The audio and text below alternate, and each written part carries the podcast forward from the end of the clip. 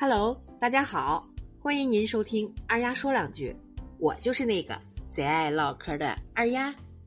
春天呀，万物新荣，生机蓬勃，也是人体生理机能、新陈代谢最活跃的时期。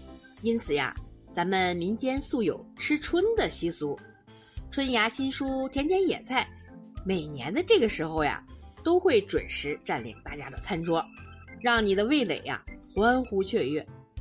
近日啊，在四川宜宾，张女士一家六人扫墓结束后，误把采摘的花儿草当成雪皮菜食用后，集体中毒。这个张女士说了，他们扫完墓以后呀，摘了些花儿草，误以为是雪皮菜，在饭店里代加工了一下，家人食用十分钟后啊，相继呕吐不止，后来去医院进行洗胃。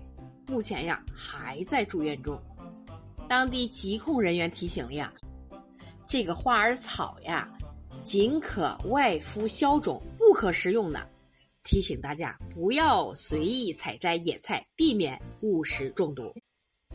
二丫也想说两句，这有点认识，又有点不认识，要不吃了试试？大不了试试，误食毒物还是一家齐齐整整。